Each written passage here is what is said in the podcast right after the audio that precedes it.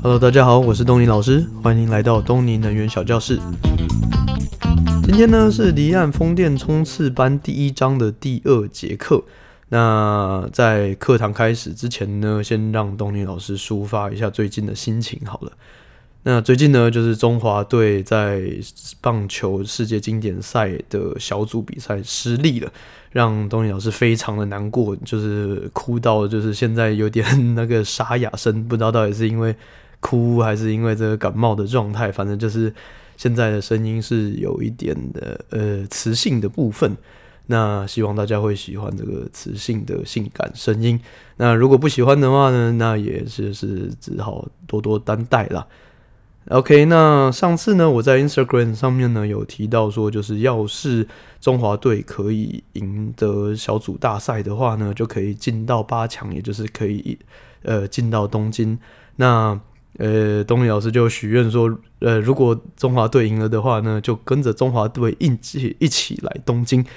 那 那其实这个不是在开玩笑，就是因为我现在，呃，其实这礼拜是要来东京出差的，所以我现在人是在东京的，没错。只是呢，就是呃，原本以为说，哦，可以跟中华队一起飞来东京，这是多么浪漫的事情。结果现在只好那个。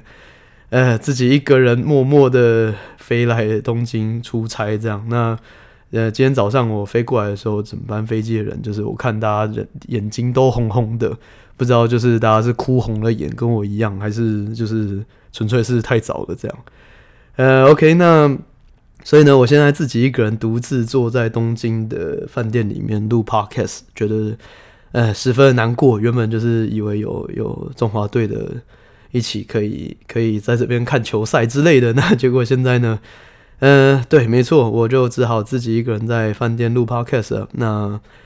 好，那接下来呢，就进入我们主题了。上一集呢，我们有提到说，就是关于市场开发的部分。那市场开发的部分呢，其实就是就像我上次讲到的，就是像咖啡开咖啡厅一样，就是你需要筛选非常大量的资讯，然后做一些快速的决定之后呢。然后你会筛选出几个项目，呃，几个呃 potential 几个可能开发的风场，或者几个可能开发的咖啡厅的地方这样子。然后呢，你才会进入下一个阶段，进入呃更深的一些开发的阶段。那这时候呢，就有一些同学有问到说，诶，怎么样的人才适合加入市场开发的团队？那后来呢，我仔细想了一下呢，就是。我觉得市场开发有一个专呃有一个重点啊，就是它的特色，就是说它是一个非常快的一个一个环境。那这里面的人呢，就是市场开发的团队，通常人数都非常的少。那他的人呢，都需要非常具备一些非常敏感的市场敏锐度，还有他的鼻子要非常的敏感，就是呢，他要可以闻得到说，诶。现在哪个政府现在有开放了哪些新的规章条款，然后有哪些利多利空的方案资讯，然后哪哪里有什么样的小道消息之类的，那就是你知道，就是市场开发它其实一个呃切入的时间点时机是非常重要的，就是你如果晚了一点，可能你就从红海蓝海直接变成红海了，就是它是一个非常需要把握时机的地方。你的不论你是进入投资，或是你要。呃，放弃，你也要是果断的放放弃这样子，呃，所以呢，他的人员的特质就是他需要市场敏感度高以外呢，他需要大量的收集各种的资讯，然后有非常多的管道，然后有各种的小道消息。那同时呢，因为他的呃人人数都非常的少，所以呢，通常呃市场开发的人呢，通常都是全能型的人，他什么都要会，什么都要会一点。那他需要有具备快速快速筛选出这个市场的好坏的一个能力，他他不需要很专精，可是他需要初步做一些快速的初步筛选这样子。那所以呢，我觉得他的他的个性上来讲呢，是有点类似一个赌徒的概念啊，就是他要有非常勇敢的闯进去赌，然后也有非常呃勇敢承认自己错误，然后快速出场的一个一个赌徒的一个决心。那我仔细思考了一下，就是其实如果我们拿棒球来比喻好了，市场开发呢，其实就有点类似说，他是一个一个球员，他不太需要会挑球，就他就是不管你是球好球坏，就是反正只要是稍微好一点的球就打，就是棒子非常黏的球员这样子。反正呢，他就是一直打，一直打。反正他上场的机会很多，他的上场的呃成本低，所以他可以一直上场，然后一直打，一直打。反正打击率差也没关系，反正就是多打几次，总是有可能会上场。那只要被他凹上场之后呢，那接下来呢，下一棒就会把这个棒交给所谓的专案开发团队，呃，英文呢叫做 Project Development，或是缩写叫做 PD。那这个专案开发的团队呢的任务呢，就是把上了垒包的这个专案呃市场开发的的一些 potential 有高潜力的开发的场址呢，去进一步的去推到呃得分得点圈这样子。那因为呢，他需要去去做一些仔细的研究跟探讨跟技术的一些呃成熟，那就变成说他不能是球球都打的状态，他需要是一个非常仔细挑球的的阶段。OK，PD 的 life cycle 呢，它的生命周期里面最重要的一个节点就是它需要去投标，呃，就是它会分成投标前跟投标后两个阶段。那什么叫投标呢？投标在英文叫做 auction，那它的意思就是你可以获得一个风场开发的呃的独家拥有的一个权利。嗯、举例来说好了，就像我们上次提到的，就是。呃，在一零一开咖啡厅的这个故事，就是同时有一百家业者进来，那大家都想要进去咖啡厅嘛，呃，开咖啡厅嘛。那这时候呢，就会一零一就会让大家去竞争，那竞争出说，哦，OK，最后那个租金最高的人，那他有拥有跟一零一签约的这个权利。那他跟了一零一签了约之后呢，就代表说他有这个开发的权利，那同时呢，他也有这个开发的义务要去达成。意思就是说。通常风场在赢得标案之后呢，他需要和政府去签约，那他会用呃，他会拥有这个独家的开发的权利，但是他同时也需要押呃所谓的押标金，意思就是说他要押一大笔的预先呃押了一大笔钱进去给政府，那就是到时候如果说没有如期开发完成封场的话呢，政府可以有权利从里面开始扣钱。或者甚至呃取消你整个封场这样子，OK，那呃其实不是所有的国家都有遴选呃都有这个竞标或者是投标的这个机制，有些国家呢它是用其他方式在进行，但是无论如何呢，在 PD 的阶段，重点呢就是你要取得那个呃独家权开发权。之后呢，你才可以确保说，OK，你的风场是继续走得下去的，而不是说你可能走到某一个阶段，你已经砸钱买风机了，然后结果忽然发现，哎，那个政府跟别人好了，那你你风场就被取消掉了，这样子。好，那在投标前呢，有什么重点？重点呢，就是像我刚刚讲的，就是你要去确定说你的，呃，刚刚一零一里面的那个故事，就是你要确定你的租金是多少嘛。那你当然不可能说，哦、你没有算过你的利润是多少，然后你就给了承诺一个超高的租金，然后结果发现说你开下去之后就过没两个月，然后你就倒闭了。同样的道理呢，风场开呃竞标前呢，也是需要去确保说，呃，你的呃所谓的 business case，也就是你的商业模型好不好？那商业模型其实基本上就是就是你的你的投资报酬率啦，就是说。你的成本有多少？那你的利润有多少？那你的折旧摊提是多少？那去计算说你的商业模型到底好不好？那才知道说你的投标的金额可以投多少这样子。那所以呢，在 PD 阶段呢，重点就是要去计算出你的成本。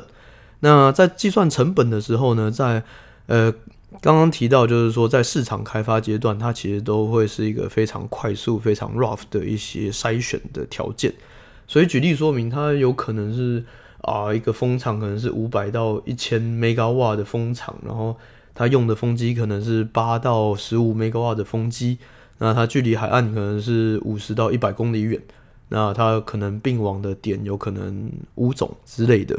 就是非常 rough，都是非常 rough 的一些数字。那在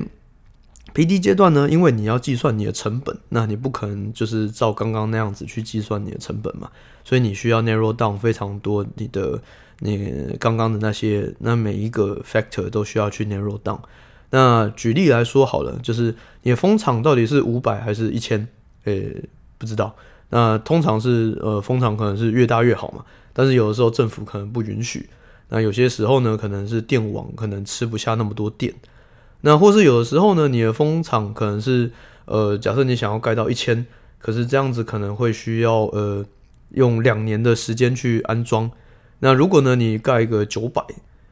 呃，九百兆瓦，或许你只要租一年的船去安装，那这样子搞不好省下来的钱反而更多。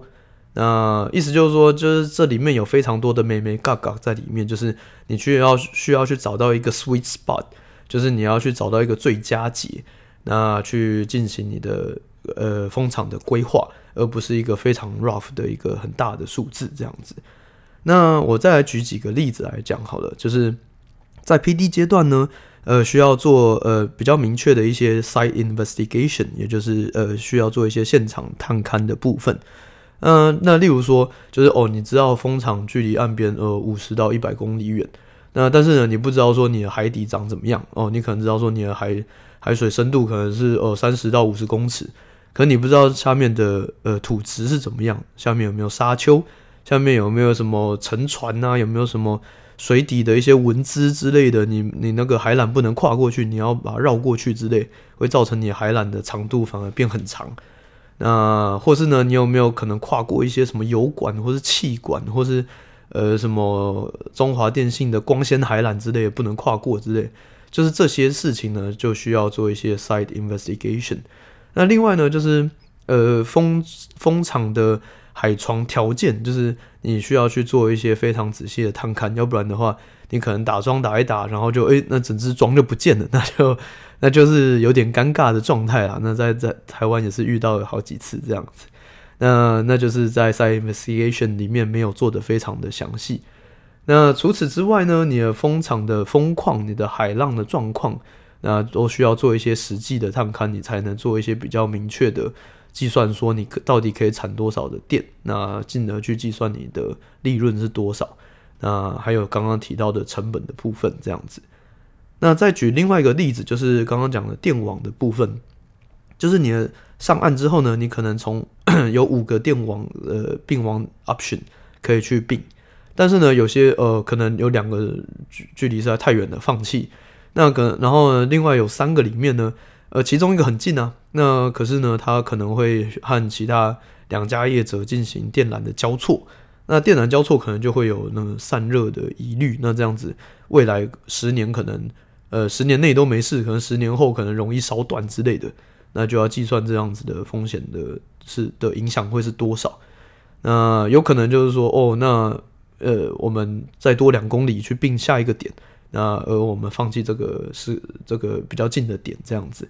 那除此之外呢，还有很多什么电力品质的需要考量啊，然后电力的站态稳定也需要考量啊，所以。呃，电力也是一个需要在 PD 阶段就需要去做设计的部分。那再来呢，还有一个点就是，例如说 land and property 的部分，也就是土地取得的部分。大家都知道，就是我们要并网之前呢，我们需要盖一个变电站。那 OK，那大家都要盖变电站。那一开始呃，市场开发的时候，就是说哦，我会在这个呃这五个可能的点的附近并网的点的附近盖一个变电站，这样子。但是他不会去深入的研究说，诶，这这五个点里面搞不好只有三个点是可行的，因为另外两个点的呃旁边的公呃的的土地取得是非常困难的，他可能呃每一块土地有有一百个继承人，那需要去乔是私有土地是非常困难的，那或是哦他可能后面有黑道啊之类的啊，就是是不太好去去 negotiate 的，那或是呢有可能它是一个呃工业区。就是哦，他的土地好取得，但是他需要去去和政府去乔说，呃呃，工业区的一个开发的顺序啊、期程啊，或是工业区都有一些规划的预定的一些土地使用的项目，那或许你的变电站可以，或者说或许你就无法，那这样是否要做一些土地的一些项目变更？那这些都需要在。Project development 的阶段呢，就需要去做很好的分析，才能确保说你的承保成本是有被算进去的。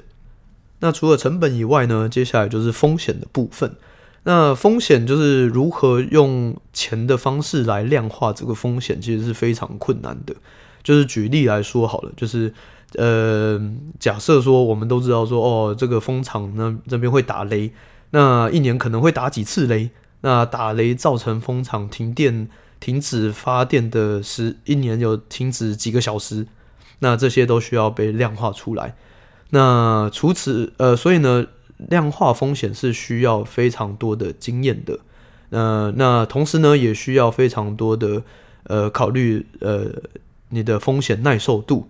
意思就是说呢，呃，就是我我这个业者 A 业者可能说啊，我在台湾住那么久了，我从来没有在这边遇过打雷，所以我觉得没有问题啊，就是遇到打雷应该也是没几次吧。